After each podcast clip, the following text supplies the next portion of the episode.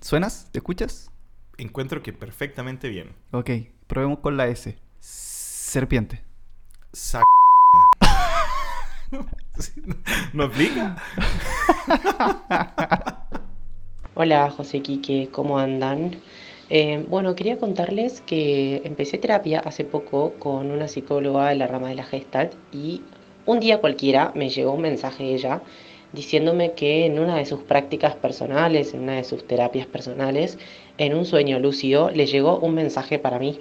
Un mensaje que hablaba de que no tenía que centrarme en un conflicto particular, sino ampliar mi visión y yo iba a ver cómo ese conflicto desaparecía. Me dijo, no es nada usual, pero me llegó este mensaje para vos y quería compartírtelo.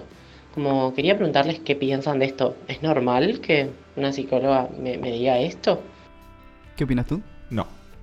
Esto fue Sanar. Gracias Agustina por mandarnos este mensaje. Qué bonito acento ese argentino, ¿no? ¿Y qué te puedo decir? No tengo pruebas, pero tampoco dudas. Sí, me encanta a mí que nos manden audios de otras partes del mundo.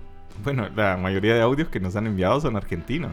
Sí, yo tengo ahí en la lista de espera. Por favor, no se desesperen, porque siempre me escriben y me dicen, ¿y cuándo sale mi audio, mi capítulo? ¿Te ¿Cuándo? estás burlando de nuestros auditores? No, no, es que habla así esa persona. Ah, bueno. Eh, va a salir cuando tenga que salir.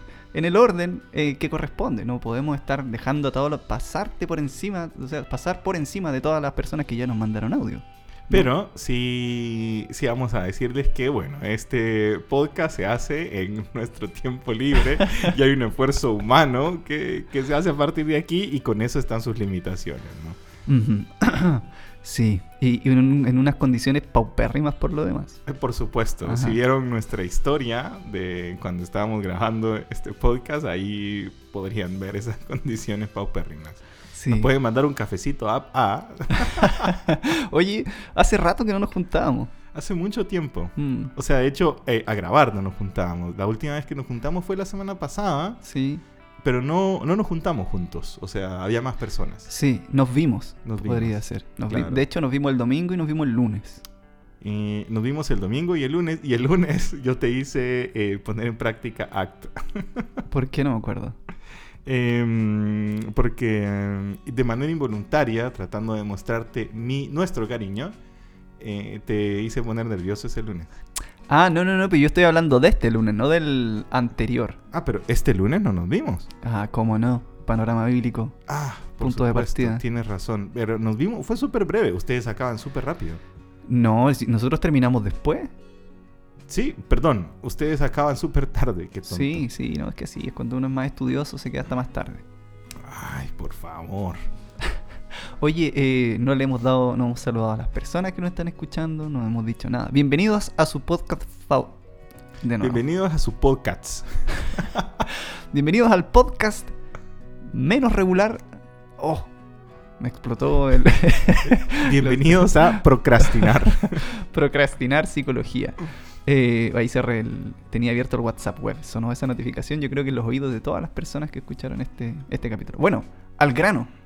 Desde Argentina nos escribe, no- nos escribe y nos manda este audio también Agus, que tuvo esta peculiar experiencia. ¿Tú has tenido experiencias raras con profesionales así? Yo personalmente no, pero sí mi mamá. ¿Tu mamá es una de estas personas? O...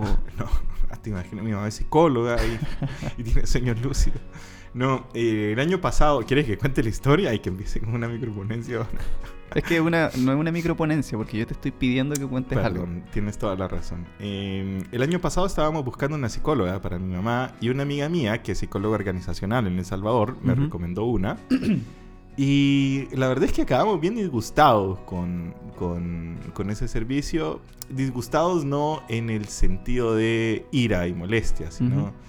Desencantados, vamos a decirlo así. De hecho, a mí, yo terminé escribiendo en la psicóloga y le dije eh, que íbamos a suspender las sesiones.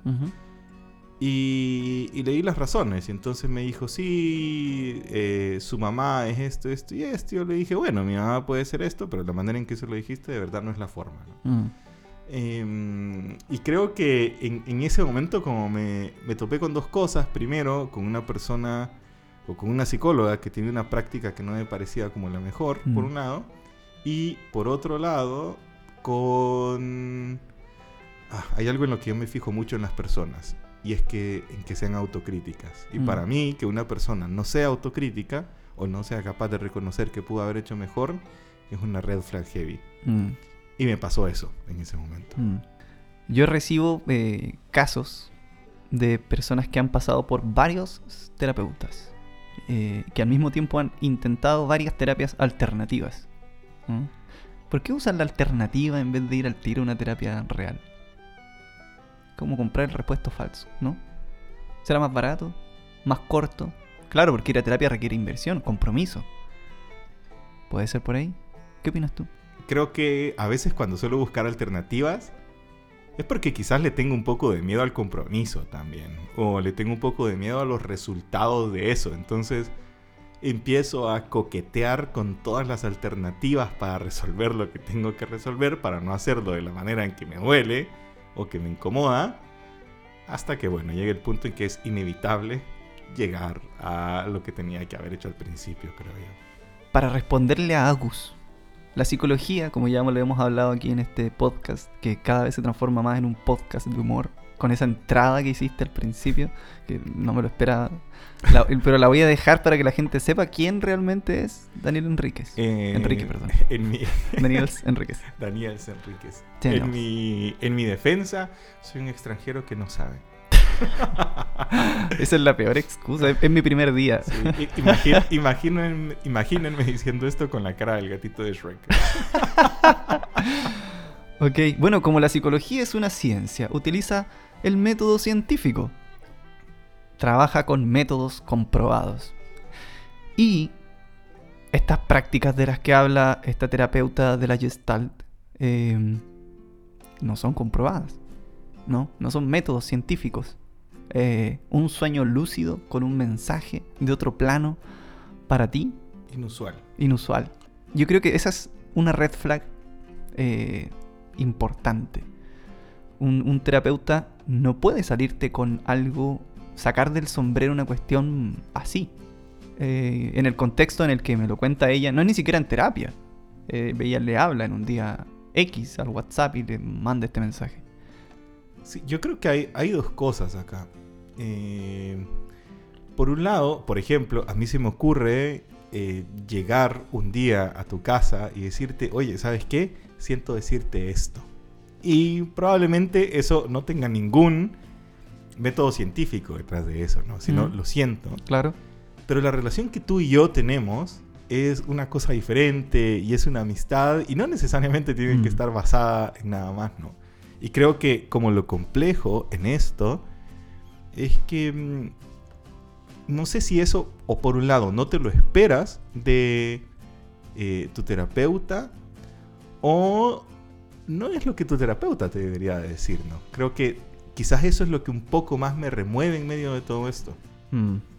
No es ético. No es ético. Y lo voy a decir con, con respaldos, ¿no? Eh, en el código de ética del psicólogo eh, es eh, el artículo 2 del capítulo primero. Dice, es responsabilidad del psicólogo tener un nivel de competencia idóneo, proveyendo solo aquellos servicios y técnicas para las que está capacitado en su formación profesional, al igual que reconocer las fronteras de su disciplina. Es también su responsabilidad la actualización permanente de sus conocimientos e información científica y profesional relevante a los servicios que brinda. Científica, compromiso profesional y científico.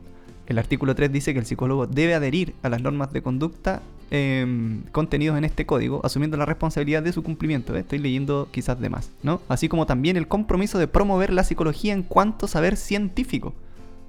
La psicología es una ciencia. Un mensaje en una práctica personal, que puede ser por una creencia particular de la, de la terapeuta, no puede formar parte de un proceso psicológico. Si es que eres un psicólogo. Eh, supongamos que esta persona, que Agus, va por un motivo en particular, y este motivo particular tiene un método científico comprobado para trabajarlo. En tantas sesiones, de cierta forma, no puede salir con una cabeza de pescado que se le ocurre así, la sacó del sombrero es, es una alerta. Eh, yo por eso siempre en la página de Instagram de Sanar y ahora en el TikTok que, explotó hoy día con muchos seguidores, eh, estoy promoviendo el hecho de que cuando vayan a buscar a un psicólogo, siempre se preocupen, uno, de que esté inscrito eh, esta chica me contó que también buscó a esta psicóloga y no está inscrita, o sea que probablemente ni siquiera sea psicóloga. Lo segundo es que trabaje con un enfoque que, que- que- que cuente con respaldo científico, ¿no? Y, y todas las otras cosas que hemos hablado. Lo principal es que trabaje con un enfoque científico o vas a ir a perder tiempo y vas a perder plata. Y probablemente este, eh, esta razón por la que consultas se va a solidificar y se va a mantener en el tiempo. Te veo con cara de seriedad, de severo, eh, de discrepar quizás. No, no, no, no, no. Estaba mm, eh, pensando en... Bueno, primero, se me ocurrió la pregunta. Este eh, reglamento, perdón, olvidé la, la palabra que habías dicho. Código de ética. Este código de ética del psicólogo es algo universal. Eh, mira, este que estoy leyendo es del Colegio de Psicólogos de Chile. Bien, segunda pregunta. Si estoy en Chile, ¿dónde puedo revisar si mi psicóloga o psicólogo está inscrito? Puedes ingresar a la página de la Superintendencia de Salud. Hay un apartado para poner el nombre y buscar al profesional. Si está inscrito, te va a salir su nombre y la universidad de donde se tituló. Probablemente no van a salir sus, sus, su- sus postítulos, sus diplomas o sus máster. Nadie actualiza después eso en el servicio de, en la Superintendencia de Salud. Pero mientras salga su nombre, su universidad y que diga psicólogo, está acreditado. ¿Tú tampoco lo actualizas? No, no lo actualizo. No tengo ni idea cómo se hace. Salgo ahí mi nombre, mi universidad, pero no salen los, los demás títulos. Sale Josecito Miguelito. Dice José Salamanca, eh, psicólogo. Si Bien. sale mi número también, de- el código de, de- de inscripción. Ah, pensé que es tu número de teléfono. No, mi número lo pueden encontrar en mi, en mi agenda online. Bien, em, a sabienda de esto, como, ¿qué otras cosas puedo notar? Para saber que un psicólogo es un charlatán. Sí, o para saber que probablemente no es ese el camino que debería de tomar. Sí. Yo sugiero siempre que vayan con recomendaciones. Eh, pueden buscar mi agenda, por ejemplo, que es encuadrado. Tú pones psicólogo o psicóloga y te van a salir una lista infinita de psicólogos. En su biografía siempre va a decir desde dónde trabajan, si están colegiados, desde qué enfoque trabajan, con qué terapia. Si no saben con qué terapia eh, trabajar o a qué terapia debiesen ir, pueden buscar en la división 12 de la APA, como lo he dicho 10.000 veces. Eh, ya me tienen aburrido. Ah. pueden buscar Div 12 en Google y les va a salir la página en inglés de la APA. Van al, al apartado que dice buscar eh, tratamiento por diagnóstico y va a salir el diagnóstico que probablemente ustedes crean, no sé, tengo trastorno de pánico. Le pinchan ahí y van a salir las terapias con su respaldo científico respectivo. Entonces, se aseguran de buscar un psicólogo que tenga especialización en esa, en esa terapia. Em, Yo te recomendé con la chiquilla conductora de mi Uber hoy. sí, A hoy. ver si nos escucha. Hola, Paulina. Vamos a ver si nos escucha. Em, continuando, justo hoy día voy a subir un video a, a Instagram, mañana a TikTok. Cáchate. Soy, Está haciendo promoción. eh, este, este podcast se trata sobre promoción de, de mi, de mi, esto, esto es mi trabajo, yo por esto como. Esta es promoción tuya. El auspiciador real de mi vida es sanar. Y, eh, y tú mismo, por lo tanto. Yo auspicio mi vida. Em, a lo que iba. Hoy vas a subir. Hoy voy a subir un video. Cinco alertas que delatan a un charlatán. Ah, tremendo. Ajá. La primera, que te lea el tarot. Te pusiste una cara de qué. Sí, sí, sí, como creo que es muy... O sea, que... A ver, voy a tratar de desarrollarlo mejor. Básicamente que tu psicólogo o psicóloga esté tratando de hacer pasar por terapia leerte el tarot. Claro. Y, oh, y le dicen psicotarot. No te lo puedo creer. Es un invento. Son delirios. No, no tiene ningún respaldo científico. Como método simbólico, artístico, quizás, pero no es psicología científica. La psicología es una ciencia. Eso Claro. es algo que no se les debe olvidar. Claro, justo quiero hacer una aclaración que eh, lo que estamos conversando es que no está mal tener una creencia en el tarot, pero sí lo que está mal es hacer pasar el tarot por psicología. Exactamente, exactamente. Si usted practica esto en su vida personal, perfecto, y lo cree súper bien. No hay ningún problema con eso. Sin embargo, si tu psicólogo te lo trata de meter como terapia, así como ya yo siempre al final de mis sesiones le leo el tarot a las personas, red flag, huye, sal de ahí, Em, arranca. La, la segunda es la de Agus, de hecho. Es que te diga que en una práctica personal le dieron un mensaje en un sueño lúcido. Red flag. No es psicología científica. No está comprobado que desde otros planos te puedan enviar mensajes para que te ayuden en tu proceso terapéutico. Red flag, sal de ahí. El tercero era que estés centrando tu terapia constantemente en las heridas de la infancia o en sanar a tu niño interior, que tu niño interior debe sanar. Eh, eso, eso es una red flag importante también. Eh, ya hablé en otro video y me gustaría que lo desarrolláramos más ahora, después de este top 5, eh, sobre, las perdón, sobre las heridas de la infancia. Las heridas de la infancia lo que sugieren es que si tú viviste cierta situación en tu vida, estás destinado a ser de cierta forma, ¿no? Y está comprobado que no todas las personas reaccionan de la misma forma a los mismos eventos. Depende mucho de los recursos personales de cada persona. Si alguien me dice, pero un niño no tiene... Perdón de nuevo esa voz. Pero un niño no tiene... Eh... Es tu niño interno hablando. mi niño interno hablando. Pero un niño no tiene capacidades o recursos. Sí, distintas. Distintos estímulos, distintas formas, distintos adultos que le enseñan y le, le ayudan a moldear el cómo gestionar estas cosas que van pasando. No todas las personas deben estar destinadas a ser de una forma porque su papá no lo pescó cuando era chico, por ejemplo. ¿No? Eh, el cuarto era el que practicara las constelaciones familiares. Em, este era el punto que me gustaría desarrollar. Bert Hellinger es el autor. Es un eh, espiritualista, espiritualista, teólogo, eh, filósofo, dice también, alemán, del año 25, 1925 una desfachatez total. este autor de las constelaciones familiares fue desacreditado por la, dirección o la directiva de eh, terapia sistémica de Alemania eh, a causa eh, de, su intervención constante en, las constelaciones familiares. Lo que él hacía era intervenir, de cierta forma, meter la cuchara en, buen chileno, en los procesos de las personas. eran peligrosas porque eh, sugestionaban a las personas que participan. De hecho, pueden incluso generar falsos recuerdos en las personas. Una chica me comentó en un reel de las constelaciones familiares eh, que unas amigas de ellas habían practicado esto y que habían desbloqueado unos recuerdos de sus antepasados. Eso no es así.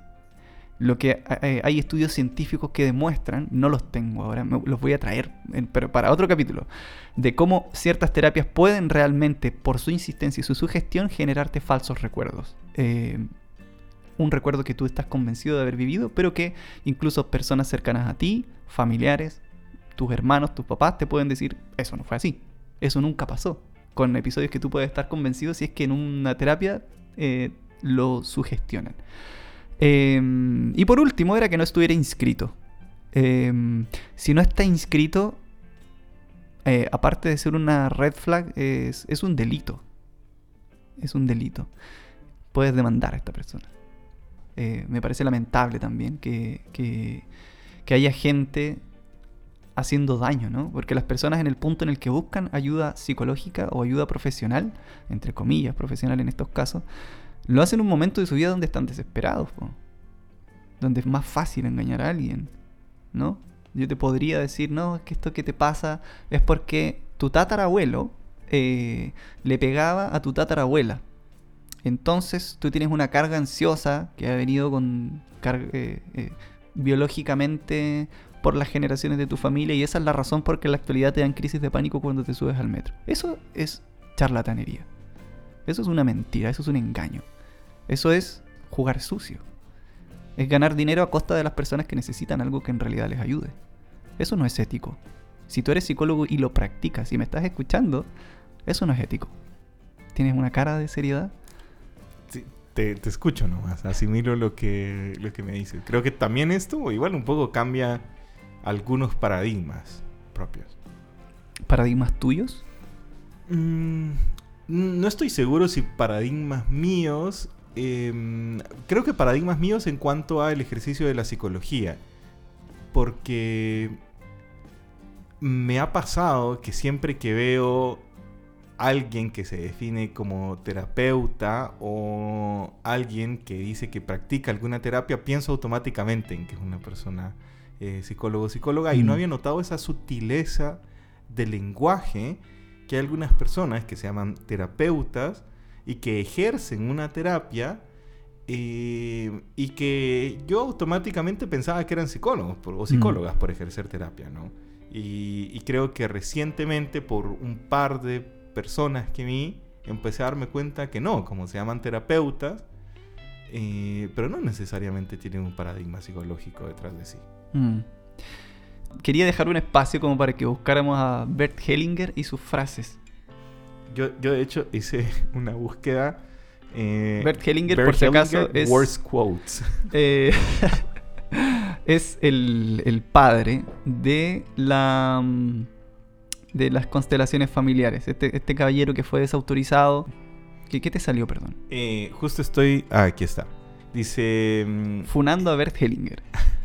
Una, la grandeza de una persona es aquello que la hace igual a los otros. Ok, y aquí tengo una para demostrarte qué más puede decir este sujeto. Una víctima de cáncer de mama puede querer morir secretamente por un conflicto inconsciente con su madre. Ah, tranqui. Sí, ok, no hay células cancerígenas acá.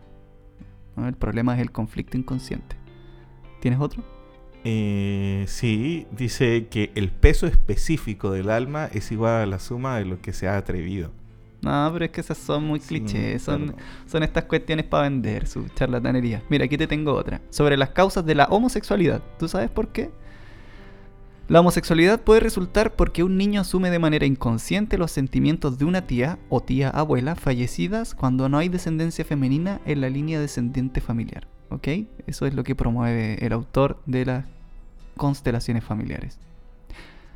Tengo una peor. A ver. Sobre la violación o el incesto. Ay, no. ¿no? De un padre hacia su hijo, es en realidad un intento de amor que ha ido mal. Mira qué tierno. Pésimo. Aparte de no existir evidencia ninguna eh, sobre la utilidad, más allá de la sugestión, como hablábamos. Em, gente, si nos oyen, no caigan en estos juegos. Eh, bueno, y con eso hemos llegado hasta el final de este capítulo que estuvo interesante, ¿no? Ay, tengo. Me, me salió recién una frase de él aquí. Ya estamos cerrando. Perdón. rica. Ya, pero léela. Una persona solo puede encontrar la felicidad estando en paz con ambos padres, dice. Ya. No sé. No sé. Ok. Bien. Eh, saludos.